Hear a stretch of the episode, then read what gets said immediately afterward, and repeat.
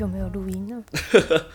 你上礼拜不是才跟爸爸在录音吗？以前一周会录两到三集，现在一周就录一集，有时候一周还录不到一集。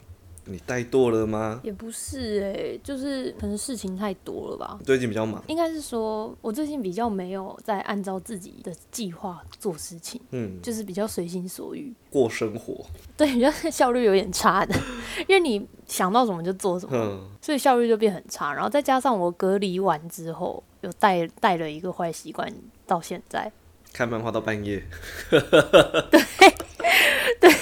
我真的会看漫画看到三点，就是明明隔天还要上班。太扯了吧？这个坏习惯真的带到现在，就经过那两两周的隔离，嗯，这件事情就是最近也是让我蛮困扰。那我跟你相反呢，我陪我弟隔离的那段期间，养成超早睡的习惯，我现在大概十点十一点我就睡了。那看来这个隔离带给你的很大的益处，带给我很大的坏处。没有，我觉得我可能也有可能是因为我过去就是太，太会善用你的时间了，我太碎片化了。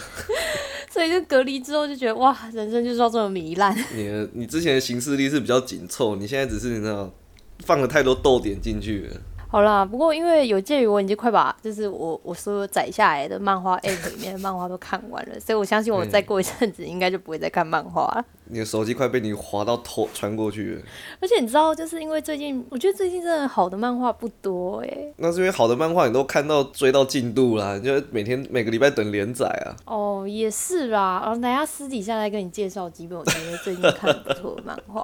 好哦、好啦，那其实讲到现在，虽然这种看漫画真的是我从小到大一成不变的习惯。嗯其实我国小国中就偶尔都会看漫画，但是真的开始就是有一直在看漫画，应该是从高中的时候。因为国中的时候，那个时候还是什么是什么宝岛少年吗？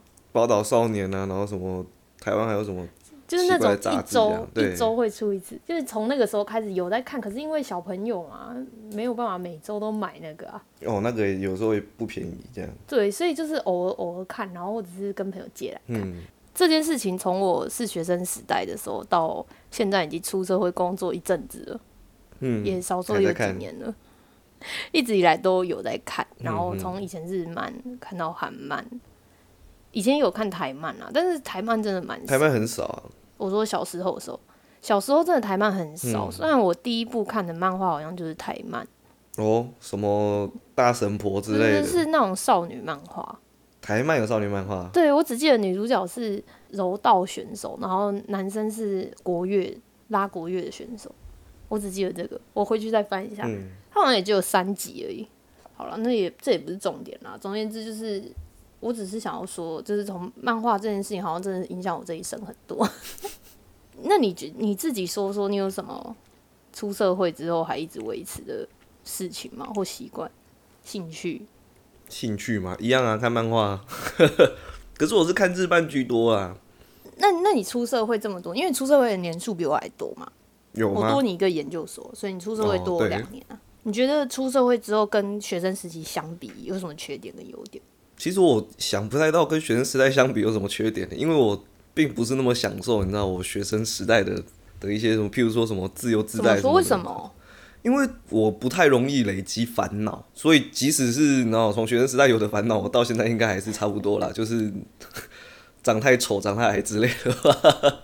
我就是个很肤浅的人，我反而比较喜欢就是出社会之后，我现在自己的状态就，我有可以很很自由的支配自己的时间，然后我可以很自由的支配自己的的金钱，因为学生时代超穷啊，你长大之后你有什么兴趣要干嘛，基本上你只要然后多存一点钱，你什么事都可以做到了。啊，学生时代就差很多啊，你一方面钱不够，再一方面就是你真的想要干嘛，都还要是要经过家长的同意，这超麻烦的，我超讨厌这件事。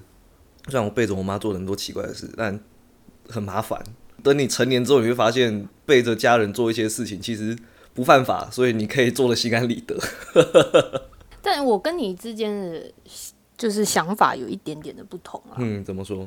我我反而觉得时间变很少哎、因为我们朝可能朝八晚五或朝九晚六，嗯就是有一个八小时九小时的时间就被锁在那里。嗯因为我在台北工作嘛，嗯我不我不太可能住在就是离公司旁附近的地方、啊。对，我住在我住在离公司搭车可能需要四十分钟的地方。嗯所以我每天就是会浪费近通勤时间两个小时的时间。虽然你说在捷运上可以可以划手机，嗯可以干嘛？我真的是一开始啦，刚出社会第一年，真的还是会在还还真的会在捷运上背单词，因为那时候我要准备检定。对，你要考韩文，真的会背。后来就是你知道，我自己觉得在通勤的捷运上面实在是很挤，嗯很不舒服，嗯很难专心。压迫，所以我后来这种习惯就慢慢没了。我每天都觉得我回到家已经七六七点，嗯有时候会觉得好像自己能使用的时间很少，然后渐渐的就开始，虽然其实我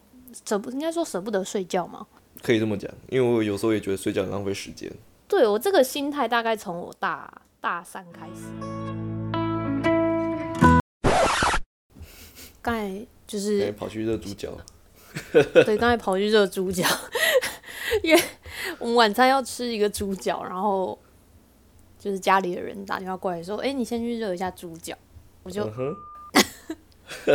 录到一半，然后要自己逼掉。好了，讲回刚刚啦，我们刚才是讲到说什么就是睡觉的事情？就其实反正我我从大三就一直都有一个坏习惯，就是比较不常在睡觉，然后以至于好像这件事情就成了我日后失眠的一个根源吧。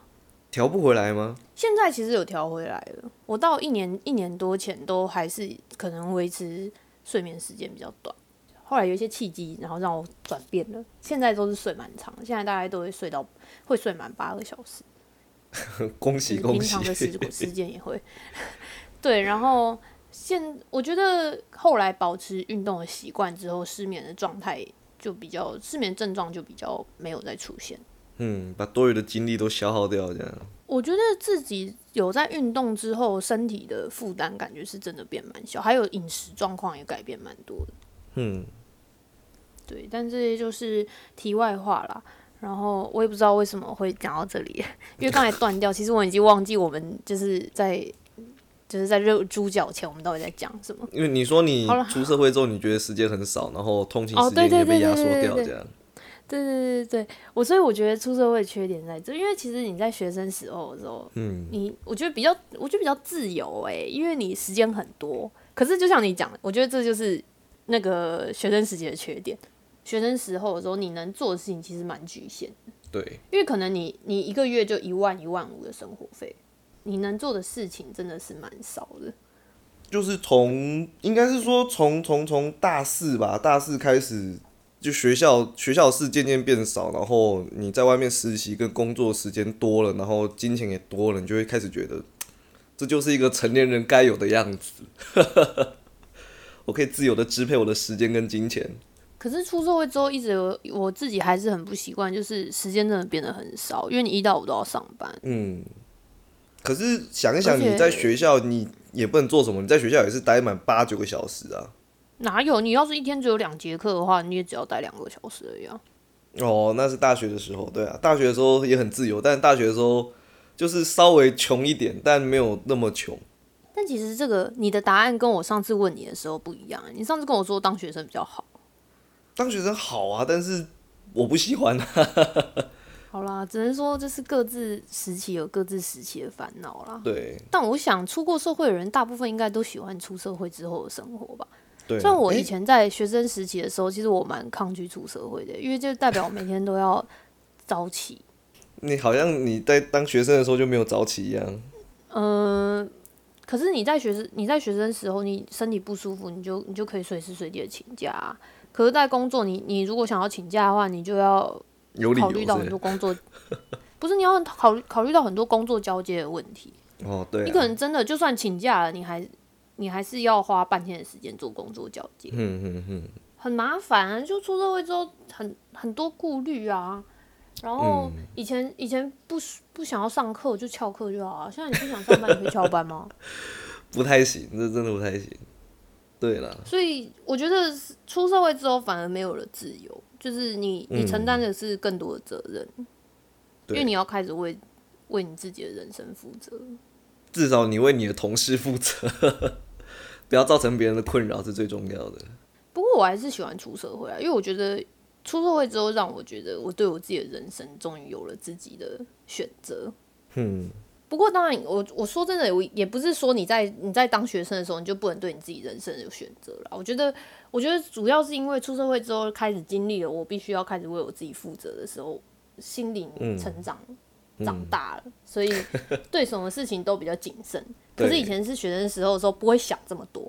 因为你就算做错一件事，其实多的是弥补的机会。就是学生时代的时候，所以在学生时期的时候，我觉得很不珍惜自己身边有资源，因为你可能包含你，你去念书，你去干嘛，你可能不是花你自己的钱，嗯，所以你没有没有那个实感。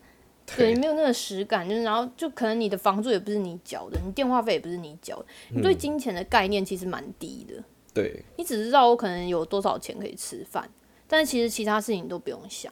嗯，出社会之后，你开始就假如说像我们像北漂的人，北漂人就要租房子嘛，他就会开始感受到他领到的薪水一部分就不见了，就是一拿到钱三分之一就噗就不见了，这样四分之一三分之一。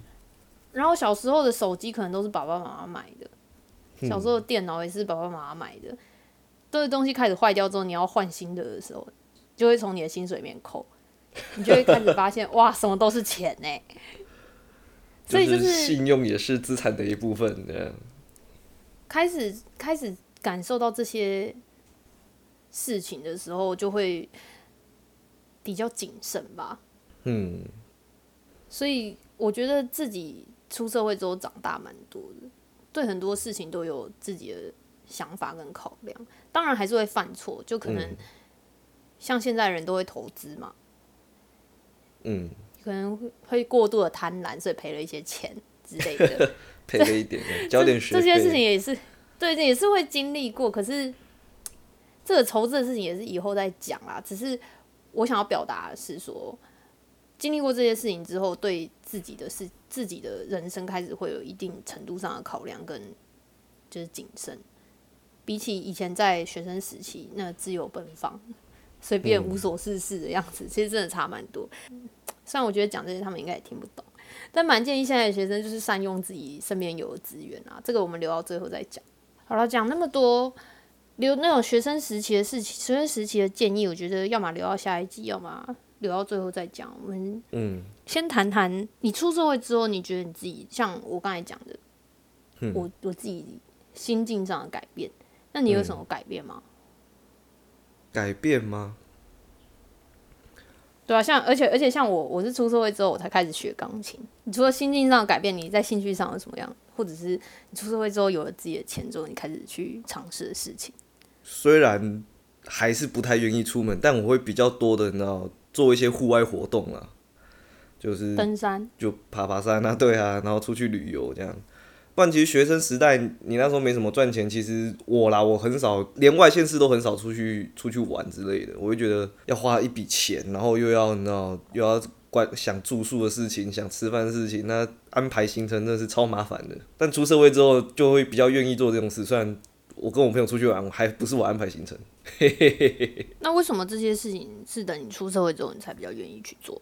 就像前面讲的，因为你有自己的金钱跟时间可以去管理了，你出门不用再报备了。我出了社会，我已经是成年人了，我出门不用再跟谁报备。我觉得这件事挺自由的。虽然我反而是离开大学之后才回家里住这样，嗯，但出门还是一样，就是我说走就走，就甚至有时候连我要走了都没有讲，我就直接开门就出去了。就长大了。对啊，总之就是。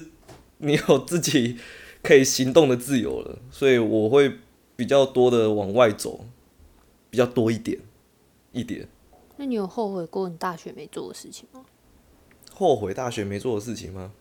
再多交一些朋友吧。现在想，你不是说交朋友没有用吗？可是不知道什么，我前一阵子很认真在想思考这件事情，就是交朋友这件事，因为我很怕，就是我对我朋友的态度有时候其实不是很好。因为我知道他们会原谅我，但我还是会忍不住，所以我很认真在思考这件事。我如果跟人在交际的时候态度再稍微好一点，我说不定可以再交到更多朋友，或者只要更热络一点吧。所以如果我再愿意多与人接触的话，说不定可以再交到更多朋友。也许啊。那你会后悔念大学吗？我好像很常听到人家说，不知道自己念大学干嘛。我到现在也不知道干嘛。但我还蛮后悔，就是当初没有真的再去挑更好的学校。那你有想过念大学是为了什么吗？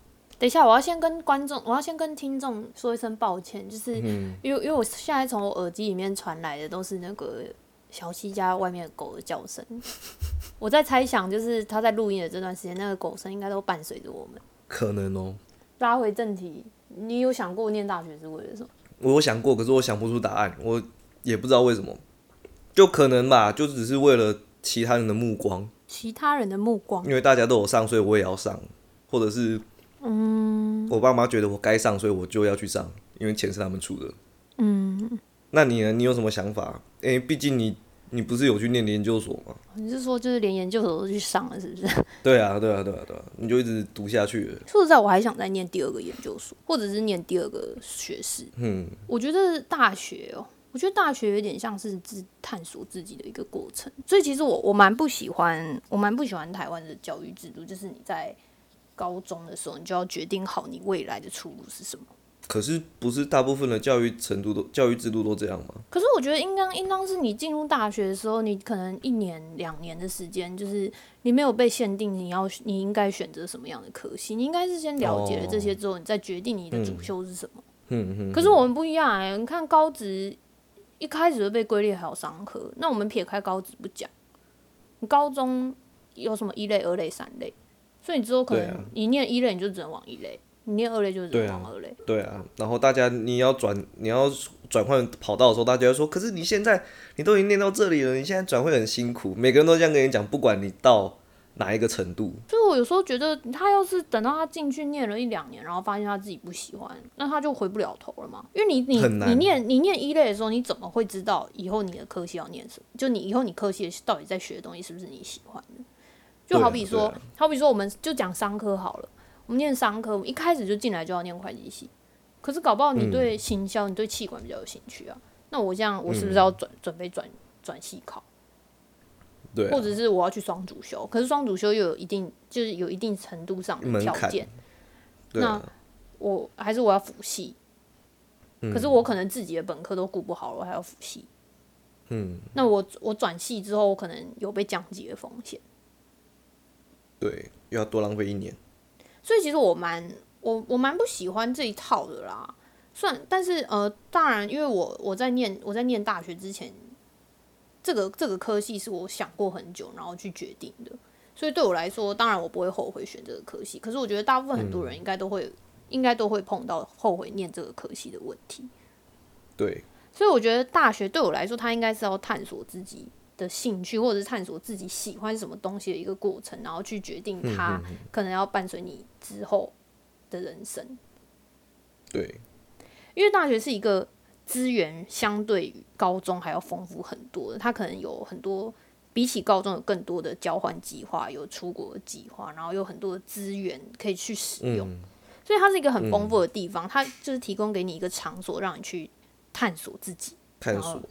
然后去挖掘自己喜欢什么东西。当然，其实你探索自己，你挖掘自己这这个这个过程，其实它很长。即便到现在，我已经出社会这么多年了，然后你说我到底喜欢什么东西，我可能也不见得说得出来。可是这一段走过来这一段过程，我至少可以挑出哪些东西是我不喜欢的，嗯，哪些东西是我觉得还 OK 的。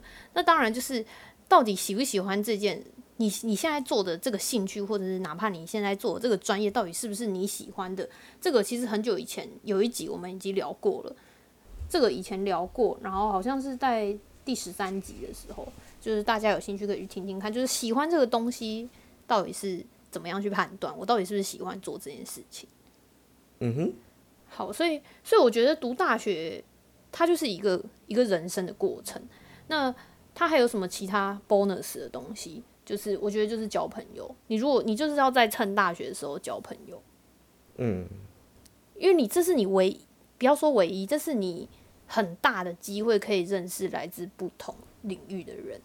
你出社会之后，假如说像我会计系出去丢到四大事务所，里面全部都是会计系的人，嗯，多就也不要说多无聊啦，真的就是就是你就你就只会认识这一行的，然后你即便去跑客户，你你碰到的也是会计系的人。因为就财务部，对，当然啦，我们我们也会碰资讯部，也会碰管理阶层的人，然后我们事务所自己也有 IT 有什么，就是一样还是有，但是你大部分百分之九十碰到的都是同一个体系出来的人。嗯，那我觉得，我觉得，我觉得，因为我们学的都是同一套东西，所以思想有时候会蛮像。嗯，想法很接近。所以我觉得认识不同领域的人其实蛮重要。那最大最大机会可以认识不同领域的时候是什么？就是在大学的时候。对，所以我觉得念大学的时候交朋友你去认识其他系、其他社团的。嗯对，然后包含刚才讲，它资源很多，所以社团也很多。然后像我们那时候大学有一个社叫钢琴社，我现在就是超捶心肝，为什么当初没有去那个社团？因为你知道吗？现在你你要你要学钢琴，你要请家教要很多钱呢、嗯，当然了，我那时候是去打，我那时候是去学网球，所以我大学是打网球。那当然就是打网球，现在在外面也很贵，各种啦，开就是其实灯费、场地费，教练费什么都很贵。其实我觉得嗯大学真的是一个很不错的地方，让你去尝试很多，就是以后你要学这些东西都很贵。所以我自己蛮后悔没去没去钢琴社去好好练一下钢琴，因为其实就像我们讲，大学时间很多，然后你去参加社团，你嗯你就是缴一个学期的学社费而已。可以缴那个社费，你可以学到很多东西。你甚至可以整个礼拜都赖那不走。当时蛮可惜的，明明有那么多时间，可是像我大学第一年都拿去打电动。可能听众不知道，我是一个就是非常爱打电动的人。然后，尤其是我年小时候非常着迷端游，就是 online game，online game 对我打的非常的，乱啊，天堂啊，所以我打的非常的着迷。所以我们讲到这边，就是大学，我觉得它就像我刚才讲，它就是一个过程，你人生的一段过程，然后去透过这个时间去好好了解你自己这个人。嗯，所以我我觉得大学为什么一定要念，就是因为它给了你很多的资源，然后很多的时间跟很多的人脉，让你去好好的去了解一下你自己这个人。嗯，那你说你出社会之后，每天你每天在上班，你哪有那么多时间去了解这些？而且你你出社会之后，你想要动用这些资源，什么都要钱。真的，以其实很多人不知道，在学校里面有非常多的，真的有很多资源可以提供，包含也有一些智商，也有一些、不要讲就是讲语言啊，讲什么社团啊，这些都有很多的资源。就是一你你的学校一定会有语言中心，所以你去他你去语言中心一定可以，就是假如说你想要像我们学校啦，我们学校就有提供一对一的，就是英文口说的家教。你可以去预约那个时间，那包含我到自己之后也有也有去上，可是就是花钱。但是你以前在学校，你就是免费享有这个资源，你只要有学生证就可以。然后我们学校提供很多，我好像在帮学校宣传。我们报一下你母校的名字吗？我们学校有提供很多就是交换计划，嗯，但是大部分的大学生，可能是因为我我我进入的学校并不是顶大，嗯，我发现就是顶大的学生比较会去就是关心这些资源，对，我觉得很可惜。我自己那时候，我我大学其实蛮可惜，就是我觉得我应该要抽一点时间去。可是你后来不是也交换了？但是那个交换就是因为我在大学留下遗憾，所以我才去的。哦，好，这个等一下就是听众，这等一下我们在后面会讲。好，最后大学为什么一定要念好学校？可能是我不知道哎、就就我的观察来讲，就是好学校的学生，他们读书的心态跟我们这种比较没有那么好的学校学生读书的心态，其实去学校心态其实是差很多的啦。就像你刚刚讲，他们像那些顶大学生，他们很会挖学校资源，就譬不不只说什么交换的啊，有时候学校一些奇奇怪怪活动，他们我是听说有些像成大之类的吧，他们学校活动几乎没什么宣传，就是他们要办就一定会有学生参加。但因为我自己待过语言中心一段时间，我们学校语言中心，所以我知道我们那个时候每次语言中心要办什么活动，我们都要宣传很久，然后学生参加的踊跃程度其实很低，超级低，非常低。我们都要自己找朋友说帮忙凑个数吧，嗯，才有场面可以拍照。所以我觉得去学校的心态会差很多啦，就是好学校跟比较没有那么好的学校。对，我觉得这是这是其中一点差别，就是环境会差很多，你的同台环境会差很多。嗯，你在这样子的同台环境底下长大，你也会觉得我应该要去做这件事情。你会在这个成长过程里面，无意识的抓住了很多的资源。对你在不是这样的环境底下的时候，你可能就就像我讲，我就是无所事事，所以我浪费了很多东西。所以那种同才影响可能会让你把握住那些，你以后才会发现说，哦，我还好，我当时没浪费的那些资源。对，然后还有大学有学过什么这样？然后还有第二个就是竞争，就是要有竞争者。如果你没有竞争者的话，你就不会成长。嗯，在顶大就是每个人都很聪明，所以你的聪明不不会特别。对不特别。但其实我今天想要表达的重点是，好学校跟比较没有那么好的学校的差异是在人竞争的一个欲望的强烈性吧。对，对，所以因为同样都是很很聪明的学生，就是他们可能从小就是考第一，嗯，所以他们要再去竞争那个第一名的时候是非常激烈的。可是可能同样都是进到我们这所学校的人，大家都是后半段之类的，大家对竞争这件事情没有太大的欲望。嗯，竞争就是要有竞争者啊，可是你没有竞争者的话，你谈什么竞争？你拿到这第一名多容易啊！嗯，那第二个为什么要念好学校原因，是因为人脉。虽然这这个其实有点有点残酷，但是通常那些你所谓的台青教城镇出来的，以后都不会太差。这是在不至于混得太差。这是在我我在研究所的时候，因为我研究所算是半工半读，就是有在工作，然后在家上市公司上班。当然那是我某个朋友家的公司啊，因为那时候我们需要推上市。嗯，那个时候我们的财务长是台大毕业的，然后后来有去美国留学回来。就是一路上他的、他的成，就是他他所待的环境都是蛮顶尖的环境，然后那时候才知道说，哦，其实我们送，就是我们因为上推上是需要想需要去跟政府单位送，才知道说，诶，送件的人就是他同学，就是很多很多关系都是他同学，就是靠关系比较好跑那个流程那样。应该也不要说靠关系，就是会方便很多，因为亲切感啊。对，然后后来后来就是进进事务所之后也，也有发现，就是你是可能正大出来的，你就会有所谓的正大帮，就是他们的哦同、同同一个组里面，就是正大的人，就是会特别照顾正大的。就特别亲切啦。反正总而言之，讲到这边应该听得懂意思吧？在那种顶流顶流的学校出来的，基本上他们不会爬到社会的太底层，所以你行走在这个社会上的时候，你就可以靠很多关系。对，即使没有什么人脉，我也听说过那种出去之后，你说你是哪个学校的，然后如果是那种比较知名的学校，你的大你的老师是谁？这样这样这样，对对对对对，然后就开始真的比较好攀关系比较。好打关系。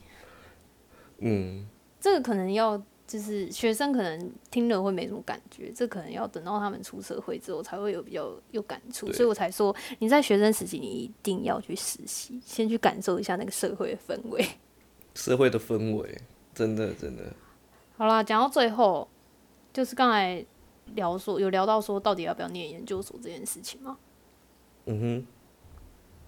很我遇过蛮多，大部分的人念研究所是因为跟我说他不想要那么早进社会，会害怕的。或者是说想要洗学历。嗯嗯嗯，我觉得单就这两个原因去念研究所是可惜了点。怎么说怎么说？我觉得你要念研究所，你要知道你自己念的原因是什么，知道你自己欠缺的这些能力是不是研究所能够给你的。哦，嗯，第三个就是你真的知道研究所在念什么吗？我会觉得很可惜的原因是因为第一个研究所不好念，第二个就是你难道还要再浪费两年的时间吗？我当初念研究所的目的当然就是因为我大学是科大嘛，嗯然后因为它并并不是科大的前段班，应该是说它不是科大的顶，所以那时候想要进四大是比较会比较辛苦。然后因为那时候身边拥有的资源比较少，因为学长姐比较少人进四大，所以没什么人可以问，不知道进四大的门票到底是什么，只知道科大的、科大比较容易被排除在外，所以那时候我就想说，好，第一个我要念研究所，我只要念，我只要所以你也是去洗学历的。我去我去念了研究所之后，我就可以进师大，这是第一个。嗯，第二个，我在大四实习的时候，我发现我对事情的逻辑性跟使用一些，因为其实你知道，呃，在会计这一行工作，如果你是做审计或者是做一些比较查账类型的工作，你在使用 Excel 上的逻辑要很强。因为你要编写很多的，那叫什么公式，去让你的速度筛选条件这样。筛选条件那到其次，你要用很多公式去做一些资料大量的处理。嗯嗯。然后第三个就是我留下一个遗憾，在大学没有出国。哦，所以你要去念研究所，享受一下在学生时代出国的感觉吗？这这样讲讲的有点有点低级了啦。